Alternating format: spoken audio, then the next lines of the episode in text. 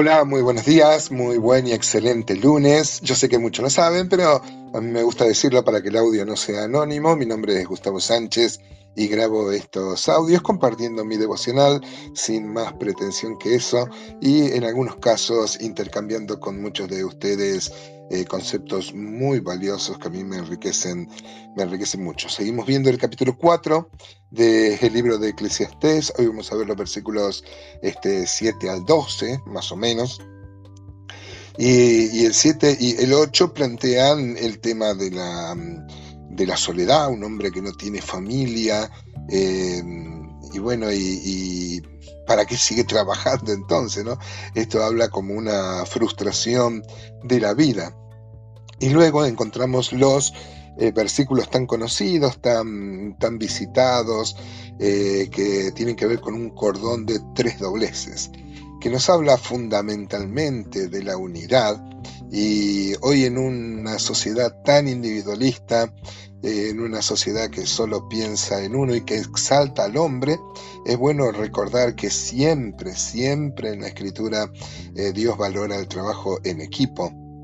Dios es un Dios triuno y en tres personas planifican todo y nunca se exalta eh, los logros personales, siempre hay una visión de cuerpo, visión de unidad, visión de de, mancomunidad, ¿no? tomado del matrimonio sobre todo, donde también tenemos que hacer énfasis que la Biblia habla mucho de esto, de lo, de lo importante que es el matrimonio, hoy también tan vapuleado, ¿no? tan, tan desprestigiado y tan eh, carente de significación. Hoy el matrimonio, la verdad, que no significa nada en el ámbito secular, ¿no?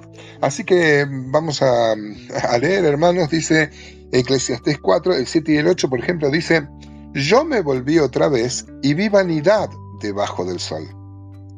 Está un hombre solo y sin sucesor, que no tiene hijo ni hermano, pero nunca cesa de trabajar, ni sus ojos se sacian de sus riquezas, ni se pregunta, ¿para quién trabajo yo? Eh, y defraudo mi alma del bien, también esto es vanidad y duro trabajo. Ya habíamos visto que Salomón reflexionaba de, un hombre que trabajaba, trabajaba y al final le va a quedar eh, todo mm, a su prole, a su herencia, gente que no trabajó por eso, ¿no? Pero acá lo pone también como una vanidad mayor al que no tiene hijos, ¿no?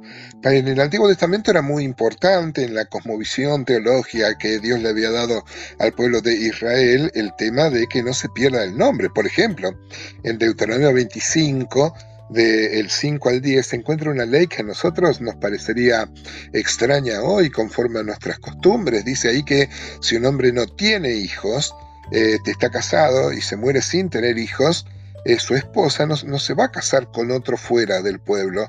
Su cuñado, o sea, el hermano del fallecido, debía tomarla. Imagínense hoy en, en nuestra sociedad, ¿no? Esto sería un, un, lío bárbaro, pero esto era moralmente aceptable para, para que pueda tener descendencia la persona que había fallecido. Y, este, y tanto es así que si se negaba el hombre, la mujer lo podía llevar ante los ancianos, escupirle el rostro. Es una humillación muy, pero muy grande porque se estaba negando a, a hacerle descendencia a su propio, a su propio, a su propio hermano, ¿no? Así que, si bien el razonamiento que hace Salomón de que no tener hijos es una vanidad, este, vemos la importancia que, Dios le daba a la sucesión, ¿no? Ya hemos visto cuando vimos esto de la herencia que no deben atesorar los hijos para los padres, sino los padres para los hijos, Em, en el sentido de que los padres deben, es una buena cosa, tratar de dejarle algo y en su momento hicimos énfasis en más que lo material, en un legado, en un legado espiritual.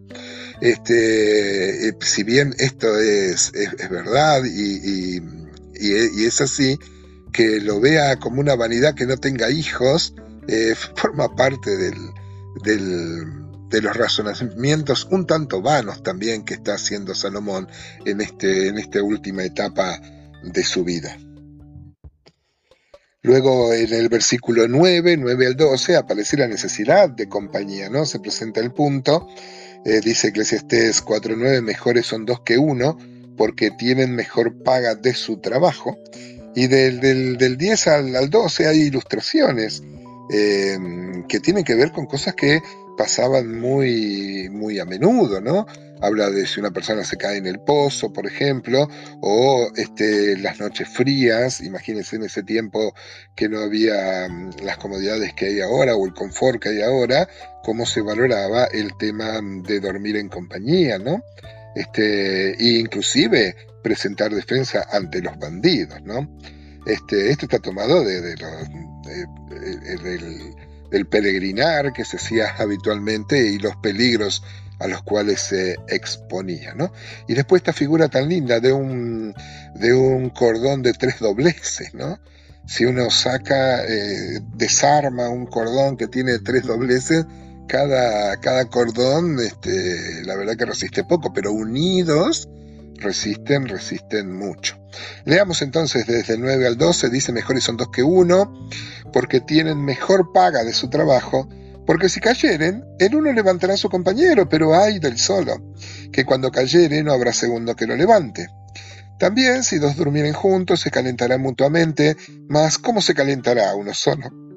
Y si alguno prevaleciere contra uno, dos le resistirán, y cordón de tres dobleces no se rompe pronto.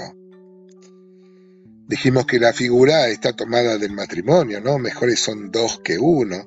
Dios había dicho en Génesis 2 que no es bueno que el hombre esté solo. Es verdad que también Dios llama a algunos a vivir en soledad, a ser solos, y Dios llama a algunas personas este, y así completan su llamado no casándose. Dios la llama así, no hay, no hay este, ningún estigma sobre esto, por supuesto. Pero por regla general, honroso es el matrimonio y es tan sagrado el matrimonio, ¿no? Hebreos 13 dice con rostros ese, sean todos el matrimonio, aunque también el apóstol Pablo hablaba de que por la persecución mejor era no casarse. Pero por líneas generales, Dios este, valora mucho el matrimonio y esto es figura también de, de, la, de trabajo en comunidad, ¿no? Que decíamos al comienzo. El tema de ser un cuerpo, por ejemplo, cuando Dios manda a predicar el Evangelio, lo manda de dos en dos, no, hay, no lo manda de de uno en uno, ¿no? Este, Colosenses 2, por ejemplo, cuando vimos las cartas de la prisión, el apóstol Pablo dice para que sean consolados sus corazones, unidos en amor, hasta alcanzar todas las riquezas de pleno entendimiento, a fin de conocer el misterio de Dios, el Padre y de Cristo. En Efesios 4, que lo hemos visto cuando vimos las cartas de la prisión, vimos que la mejor forma de crecer es mancomunadamente, ¿no? Con el ejercicio de todos los dones, ese razonamiento de Efesios 4. Hoy en Colosenses 2.19 también, de los muchos textos que podríamos citar, dice que no haciéndose de la cabeza en virtud de quien todo el cuerpo nutriéndose y uniéndose por las coyunturas y ligamentos crece con el crecimiento que da Dios. ¿Qué tal hermano? ¿Cómo te va la vida? ¿Valorás la comunión del cuerpo de Cristo? ¿Cómo te va en el matrimonio? ¿Es un cordón de tres dobleces? En el matrimonio en especial solo eh, vale si el tercero es el Señor. Porque cualquier tercero, aunque sean los hijos o los suegros, es catastrófico. Pero bueno, el cordón de tres dobleces con el Señor claro no se rompe fácilmente. Y valorar la unidad de la iglesia, ¿no? de la necesidad que tenemos de, de los hermanos.